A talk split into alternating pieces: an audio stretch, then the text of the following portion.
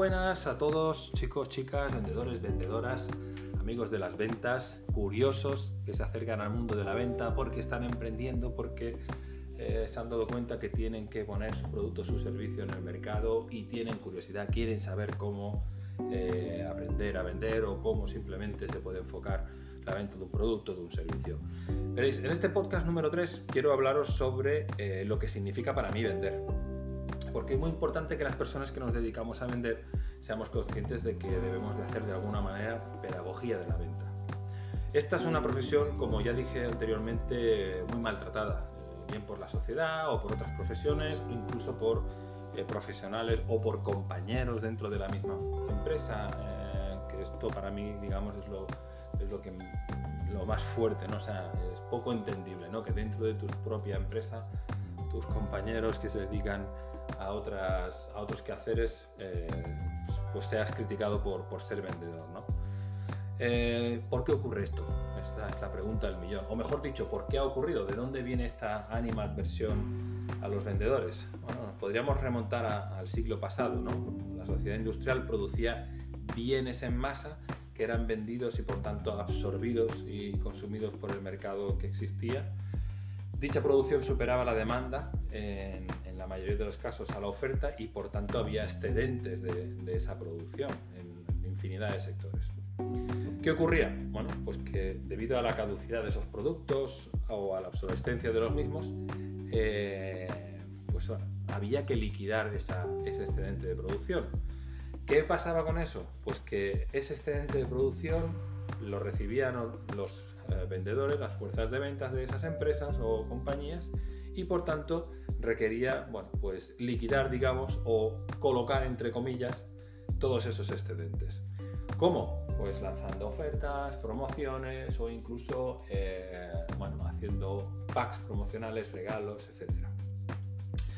Em, hoy día ese tipo de, enfoque de la venta eh, es impensable que ocurra, ¿no? Eh, ya no digamos eh, un servicio, es decir, si ya en un producto es complicado ver algo así, en un servicio pues mucho menos, ¿no? Eh, la sostenibilidad, la ecología, la conciencia colectiva, hacen que, que debamos de personalizar la oferta y cobra mucho más sentido que nunca conocer los hábitos de consumo de las personas mm, a la hora de diseñar un producto o un servicio. Y es aquí donde el marketing tiene su razón de ser, pues conocer las necesidades de los segmentos de población a los que va dirigido un producto o un servicio es, digamos, fundamental, es vital para, elaborar una buena estrategia de ventas. El trayecto de diseñar un producto va desde el conocimiento exhaustivo de lo que llamamos en marketing el avatar o el cliente ideal o el buyer persona hasta el diseño del producto. Es en el marketing 4.0 eh, centrado en el ser humano en valores y en emociones. Eh, como dirían los autores Setiawan, Cartayaya y Kotler. Por tanto, hoy día, ¿qué es vender? Pues vender es facilitar la vida de otra persona por medio de adquirir un producto o un servicio. O podríamos decir mm, que vender también es ayudar a otras personas a que tengan una vida mejor o que mejoren, o que mejoren su, su, su vida. ¿no? Eh, podemos decir también que vender es persuadir a nuestro cliente ideal o nuestro avatar eh, por medio de conocer cuáles son sus motivaciones o cuáles son sus emociones a la hora de acercarse a la compra de, un producto o la contratación de un servicio. Al final nos damos cuenta que vender es un proceso que requiere de un aprendizaje, es decir, de un paso a paso y lo más importante que esté centrado o enfocado en, las necesidades del cliente y no tanto en las características de un producto. O sea que podríamos decir que deberíamos de eh, trabajar el clientecentrismo eh, versus el productocentrismo, es decir, me olvido de las características del producto como elemento diferenciador y me centro básicamente en lo que necesita mi cliente y cómo los diferentes productos se pueden diseñar para satisfacer esas, esas necesidades. Así que hay una parte entonces de la venta eh, que debe ser muy cuidada ¿vale? y que debe tener unos principios claros y definidos cuando nos eh, dedicamos a vender, que para mí es la ética, es decir, definiría lo que sería una venta ética eh, este tipo de valores y de comportamientos. Em, yo creo que cuando eh, se establece una relación entre un cliente y un vendedor, eh, estos valores tienen que, estar por encima de todo, por encima de cualquier otro, de cualquier otro aspecto. Entonces, mm, cuando hablamos de valores y de principios, no solamente en esta actividad, sino cualquier otro, ¿A qué nos referimos? Pues nos referimos a los fundamentos que permiten que las cosas funcionen correctamente, que se puedan seguir esos procesos de una manera armónica y ordenada y por tanto, cuando eso sucede, el proceso de venta es mucho más eficiente. Ahora, ¿cuáles son esos valores? Pues yo os voy a decir cuáles son esos valores para mí. Muchos de estos los conocéis y no voy a descubrir ahora yo ni la pólvora ni la gaseosa. Eh, pero para mí son, son básicos, los he utilizado en mi carrera profesional, los sigo utilizando y son los que te permiten ganarte, digamos, esa, esa reputación y ese respeto eh, ante los clientes. ¿no? Los voy a decir eh, ordenadamente, pero no en ese orden, quiero decir. Para mí, por ejemplo, el respeto es fundamental, pero por el hecho de que os lo diga el último no es el menos importante. ¿no? Eh, lo primero, por ejemplo, eh, empezar por la honestidad.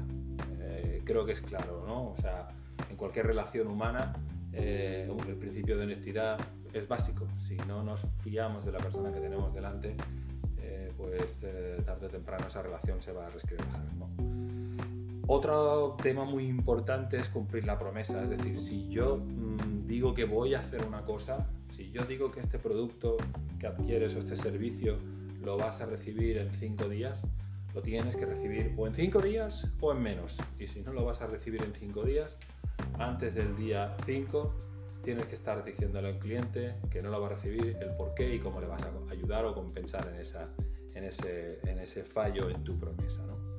Y eso también tiene que ver con el siguiente valor, ¿no? que es la integridad. Debe ser íntegro, quiero decir, debe ser eh, capaz de eh, ser coherente eh, con lo que estás diciendo y llevarlo a cabo, porque si no, entonces eh, no hay posibilidad de, que esa relación vaya, vaya a futuro, ¿no? También tienes que ser leal, ¿no? La lealtad es importante también en la venta, eh, no solamente hacia ti, sino hacia tu empresa, hacia tu producto y obviamente y por supuesto hacia el cliente, ¿no? Un tema importantísimo bajo mi punto de vista, eh, hay que poner foco en, la experiencia del cliente. Es decir, esto de decir, bueno, ah, lo importante es la satisfacción del cliente.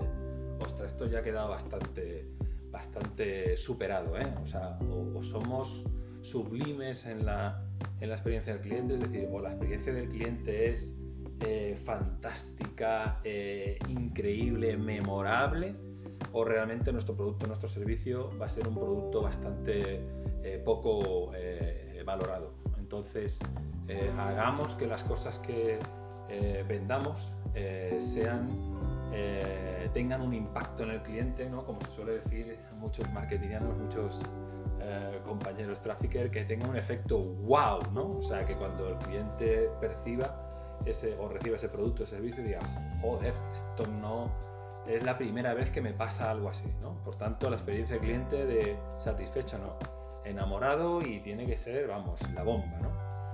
Y lo que os decía al principio, ¿no? El respeto, ¿no? O sea, debemos de... Ya, es que respeto es básico, sí, pues sí. Entre las relaciones humanas y obviamente en relación entre un vendedor y un cliente es básico, pero en las dos direcciones, es decir, de la misma manera que un cliente puede exigir eh, respeto, eh, nosotros también tenemos que respetarnos a nosotros mismos y sobre todo mm, eh, respetar las condiciones en las que ponemos un, producto o un servicio encima de la mesa. Así que, bueno, esto es para mí lo que debería ser la ética en la venta, es decir, si queremos tener relaciones duraderas y a largo plazo establecer las relaciones comerciales con empresas, con clientes, eh, en dentro de tu política de, transmisión de valores tienen que estar estas eh, sí o sí, de una manera o de otra. Así que eh, si estos valores eh, que te acabo de comentar los aplicas en tu día a día y los utilizas, pues no solamente te van a ayudar a vender más, sino que te van a permitir que cuando te vean por la calle o cuando tengas una, una reunión con un cliente, pues sea una reunión en la que bueno, haya una relación cordial, haya una relación de respeto y obviamente eh, no vendas una vez, sino que vendas muchas veces. Que eso es lo que la mayoría de los, de los eh, vendedores y vendedoras eh, queremos. ¿no? no queremos hacer una venta a un cliente, sino queremos tener una relación con un cliente duradera y cada vez que piensen en contratar un producto o un servicio como el mío, pues si no en el primero, en el segundo, pero que siempre piensen en mí para pedirme eh, precio o presupuesto o para cualquier tipo de duda o consulta que pueda, que pueda surgir. Así que gracias, muchas gracias por dedicarme estos minutos de tu vida a escuchar este, este podcast y nos escuchamos en el próximo. Así que os mando un fuerte abrazo, cracks. Hasta la próxima.